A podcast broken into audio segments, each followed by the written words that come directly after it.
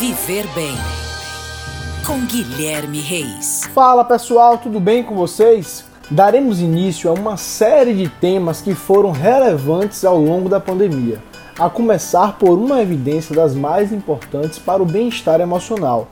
Corpo e mente precisam trabalhar juntos. Alguém pode me dizer que essa ideia remonta aos primeiros séculos da era cristã e quase sempre é usada em apologia ao corpo, algo em voga faz tempo, né? A questão é: enxergar-se como uma pessoa e corpo de valor nem sempre é uma coisa simples. E com a pandemia, essa busca que deve ser constante pelo autoconhecimento, aos poucos foi se perdendo. Peguem a visão, queridos ouvintes.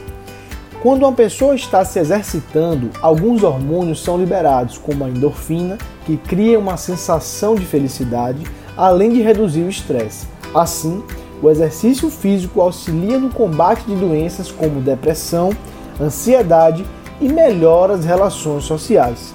Ficamos por aqui, um grande abraço e até a próxima. Oferecimento: Rede Alfa Fitness transformando vidas.